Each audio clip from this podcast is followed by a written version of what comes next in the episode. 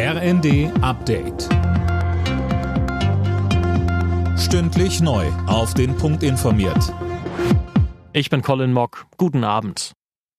Klimaaktivisten haben am Nachmittag den Betrieb am Hauptstadtflughafen BER lahmgelegt. Knapp zwei Stunden lang konnten keine Flugzeuge starten oder landen. Mehr von Daniel Stuckenberg. Die Klimaaktivisten der letzten Generation hatten sich gegen halb fünf Zugang zum Flughafengelände verschafft und zum Teil auch am Rollfeld festgeklebt. Aus Sicherheitsgründen wurden daraufhin beide Start- und Landebahnen gesperrt. Einige Flugzeuge mussten umgeleitet werden.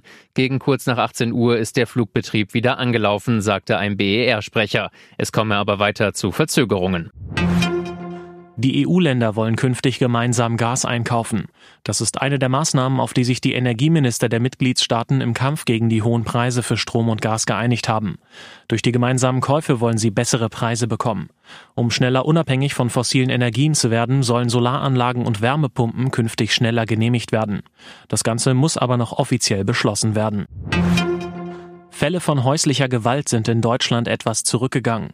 Wie aus einer Statistik des Bundeskriminalamts hervorgeht, wurden im letzten Jahr rund 143.000 Gewalttaten unter Paaren und Ex-Partnern erfasst. Linda Bachmann, das sind fast 4.700 weniger als im Vorjahr. Ja, das schon, aber im ersten Corona-Jahr 2020 wurde auch ein Höchststand bei diesen Gewalttaten registriert.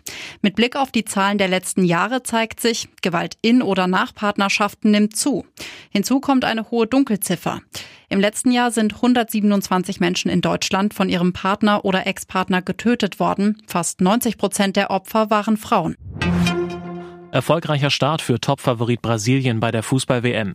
Die Südamerikaner besiegten Serbien mit 2 zu 0. Zuvor war auch Portugal mit einem Sieg ins Turnier gestartet. Das Team um Superstar Cristiano Ronaldo schlug Ghana mit 3 zu 2. Außerdem gewann die Schweiz gegen Kamerun mit 1 zu 0 und Uruguay und Südkorea trennten sich 0 zu 0.